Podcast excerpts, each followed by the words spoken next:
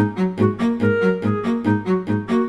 A vida de Fátima Simões sofreu uma reviravolta. Tem 47 anos e depois do divórcio mora de novo com os pais.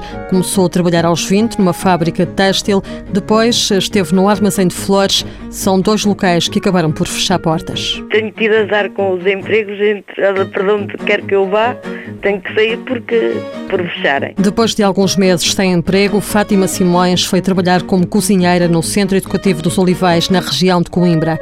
Entretanto, o contrato acabou e Fátima está há meio ano no desemprego.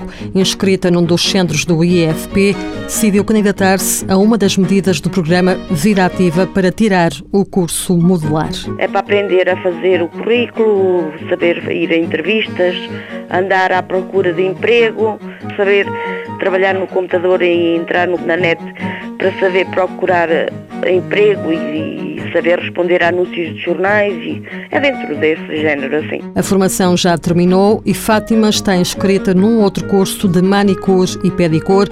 Está à espera de começar a aprender uma área da qual sempre gostou e na qual queria depois vir a trabalhar. Gostaria, que é um, uma área que eu tenho gosto, sempre foi um sonho de criança, porque sempre gostei de, do corte, de trabalhar o cabelo e unhas e sempre foi um sonho de criança. Enquanto o curso do IFP não começa, Fátima Simões aguarda a resposta da Caritas de Coimbra.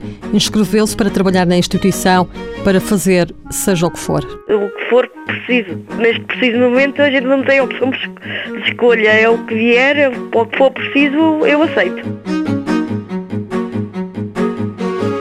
Mãos à Obra, financiado pelo Estado português e pelo Programa Operacional de Assistência Técnica do Fundo Social Europeu, sob o lema Gerir, Conhecer e Intervir.